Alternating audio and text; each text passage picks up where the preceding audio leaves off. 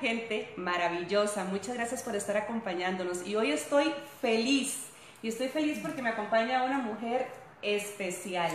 Ella es Angie Céspedes y, y, como les comentaba un poquitito en días anteriores en publicaciones, es la directora y fundadora de Hospizonrisas Costa Rica. De ahí que el tema de hoy sea precisamente la sonrisa como medicina. Pero esta mujer maravillosa no solamente es fundadora y directora de Hospizonrisas, es que es multifacética. Vamos a ver si me acuerdo de todo, Angie. A ver, actriz. Sí. Coach de vida. Sí. Chef. Sí. Sí, por supuesto que sí. en proceso, en proceso. Directora y fundadora de Hospizonrisas Costa Rica. Sí. Y además trabajas en tu día a día también como... Sí, yo soy microbióloga y trabajo como supervisora de microbiología para la caja. Se dan cuenta, es absolutamente inspiradora. Angie, dentro de... Ah, bueno, y maratonista. Eh, triatlonista. Ah, bueno, a ver. Sí. Es impresionante, de verdad que, que inspiras muchísimo y demás. Y de ahí precisamente la inspiración de este proyecto maravilloso que es Hospizonrisas Costa Rica. ¿Qué es Hospizonrisas Costa Rica, Angie? Un día, es- ayer estábamos justo hablando de un muchacho que está haciendo las entrevistas y dijo indescriptible. Este, y uno de los voluntarios este, me dijo, es tan lindo saber que uno pertenece a algo tan indescriptible. Hospizonrisas Costa Rica es un, un proyecto que inició como un trabajo de licenciatura en artes dramáticas hace 12 años. Y lo que yo quise fue llevar arte a personas que no tuvieran acceso y dije, eh, bueno, el Hospital Nacional de Niños, vi Doctores de Alegría, que es una organización de payasos de hospital en Brasil, que tiene muchísimos años, con muchísimo reconocimiento, este, y dijo, claro, llevar payasos de hospital al Hospital Nacional de Niños. Entonces, hace 12 años, este, inicié con Hospizonrisas, es un proyecto de intervención artística para el mejoramiento de la salud que ha ido transformándose y ahora lo entiendo como algo muchísimo más integral. Somos provocadores de bienestar social, somos además una propuesta que ahora eh, la visión es humanizar la prestación de los servicios de salud y transformar el paradigma de la atención en salud del cuerpo a la emoción, al alma, al espíritu. Realmente estoy absolutamente convencida de que el cuerpo enferma porque la emoción no está bien. Este, y eso para nosotros, bueno, ya no es como que me lo contaron, sí es algo que lo he vivido. Entonces, eh, con 12 años de llevar sonrisas, y realmente es más allá que la sonrisa, porque no es el payaso que es. siempre está intentando hacer reír por reír, sino que es realmente ese ser humano que se conecta por medio de un disfraz muy pequeño que es la nariz, pero se la pone para no para que quitemos todo lo que podría parecer falso, para que quitemos todo lo que le podría quitar autenticidad a ese humano que se acerca. Entonces, la idea con la nariz es poder hacernos más humanos y poder tener el permiso que tienen los payasos de ser torpes, de mostrar nuestros fracasos sin ningún problema y sin ningún miedo. Entonces, eso es lo maravilloso, como desde la figura del payaso, que es, es sinónimo de poesía, de sorpresa, de complicidad, de amor, de fragilidad, eh, de resiliencia, porque el payaso se cae una y otra vez y le tiran el tortazo y, y entre más estúpido resulte, es más divertido. Entonces es como me acerco por medio de ese humano tan humano y tan sensible a amar a la otra persona desde una plataforma llena de, de, de positivismo, de esperanza, de ilusión, de colores, de juego. Se dan cuenta cómo se vuelve absolutamente inspiradora solamente de escuchar, porque es desde el amor precisamente. Y es que, eh, Angie, últimamente, bueno, no sé si, si durante muchísimo tiempo, pero, pero cada vez se percibe mucho dolor, mucha agresión a nivel social, eh, muchísima desconexión de esta parte de humano a humano y, y nos andamos por la vida como si fuéramos muchas veces robots, simplemente funcionando a lo que hay que hacer, a lo que tenemos que hacer, a lo que se debe de hacer y nos olvidamos de esta parte amorosa, de esta parte humana y lo que generamos es estrés y el estrés genera pues todo el cortisol que puede haber y demás, entonces la sonrisa viene a ser como ese alimento, como esa medicina para que ese estrés disminuya en situaciones absolutamente eh, dolorosas o caóticas como puede ser el estar en un hospital. La sonrisa es medicina porque, porque nos quita las, las cosas falsas y nos acerca. Es como el rompehielo perfecto para conocer a alguien. Es eh, la complicidad entre dos personas que se conocen y se sonríen. Eh, es muchísimas cosas que nos hacen más humanos en cualquier ambiente. Y es lo que eso propicia. Eh, ahora los villancicos de diciembre nosotros vamos a los hospitales y fuimos a todos los hospitales nacionales. Y es también como la sonrisa rompe con los paradigmas y eso como nos eh, mete en un espacio de estrés y de lo que pasa y no nos damos cuenta y estamos preocupados por cosas que de pronto no, son realmente lo esencial. El otro día en, en, uno de los hospitales que visitamos íbamos cantando villancicos en todos los salones y una enfermera nos advierte, a ese salón no entren porque hay un muchacho agonizando. Y entonces ni todo el mundo dice, no, ahí no entren porque hay un muchacho de 21 años agonizando. Está hablando por teléfono, pero toda la familia está ahí porque está agonizando. Entonces yo le dije a la enfermera, bueno, pero ¿qué tal si le preguntamos a él que si quiere los villancicos o no los quiere? O sea, o sea, ¿quiénes somos nosotros como profesionales de salud para decidir sobre el paciente? Porque el paradigma de la muerte se lo voy a trasladar a otra persona porque la manera en la que yo veo y siento eso se lo voy a trasladar al que es dueño de la vida en ese momento.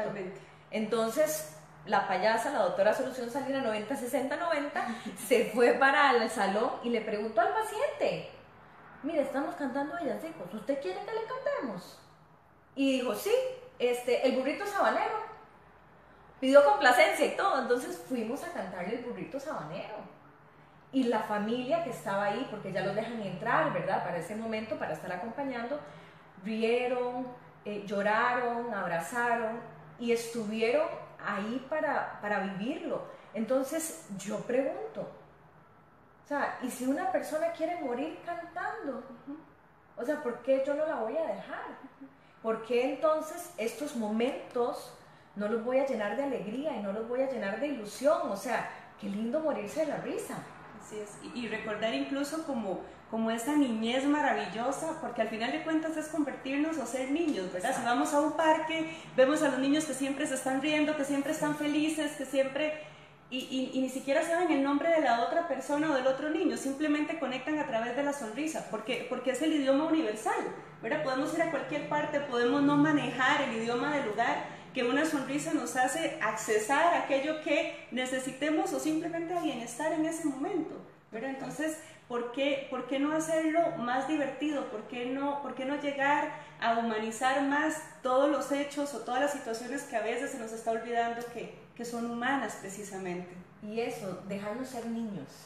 Porque ese es el payaso realmente. O sea, el payaso es, es ese permiso de hacer lo que el corazón nos, nos mueve en ese momento. O sea, eh, no sé en qué momento perdemos la, la, capacidad de los niños de sorprenderse. Y, de felicidad. Y de felicidad total. De, estar conectados siempre con esa felicidad. El camino más corto quizás para la felicidad no es ir en busca de la felicidad, sino simplemente hacer los niños, porque los niños ya tienen la felicidad, entonces de pronto tiene como, es más pragmático pensar en hacerse niño y pensar en expresar lo que siento, en decir lo que quiero, en preguntar lo que no sé, porque los niños preguntan, ¿y por qué? ¿Y eso qué? Y nosotros no preguntamos como si lo supiéramos todo, no lo sabemos todo.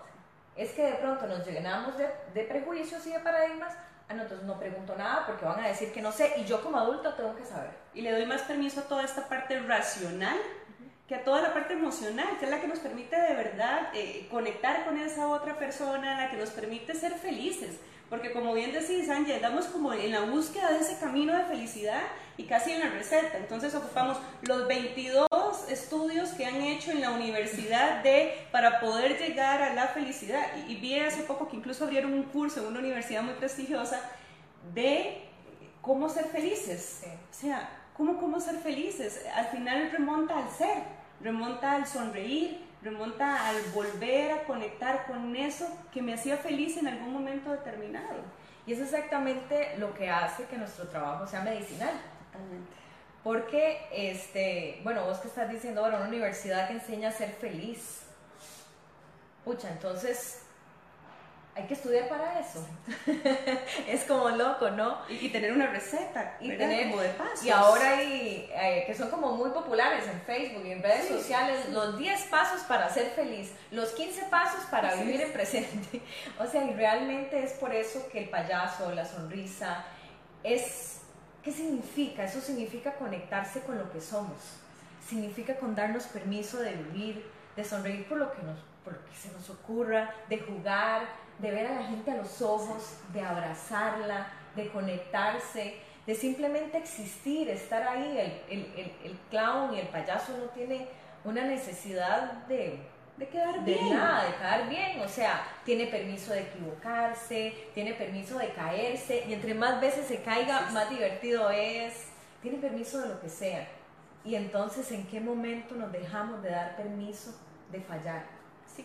Y, y, cuando, cuando lo decís, ¿verdad? Eh, tiene permiso de fallar, tiene permiso de caerse, tiene permiso de reírse de sus errores, tiene permiso de no filtrar la información que quiere transmitir, simplemente tiene permiso. Esos son los pasos precisamente a los que accesamos a esos momentos de felicidad, esos momentos que nos hacen sentir bien, ¿verdad? Y, y, y es hermoso como Hospizonrisas Costa Rica puede o ha llevado todo esto a lugares o a espacios donde nuestra idea más bien es, hay dolor, hay mucha generación de dolor, niños que eh, van a ser sometidos a una cirugía, ¿verdad? Pero es que imaginemos un niño que va a ser sometido a una cirugía acompañado por alguien que está en su esencia. Y nos ha pasado, o sea, eh, nos ha pasado que nos, en el hospital nos topamos a un niño que va para cirugía y nos vamos con la cama, con el chiquito, cantando, este, riéndonos con él.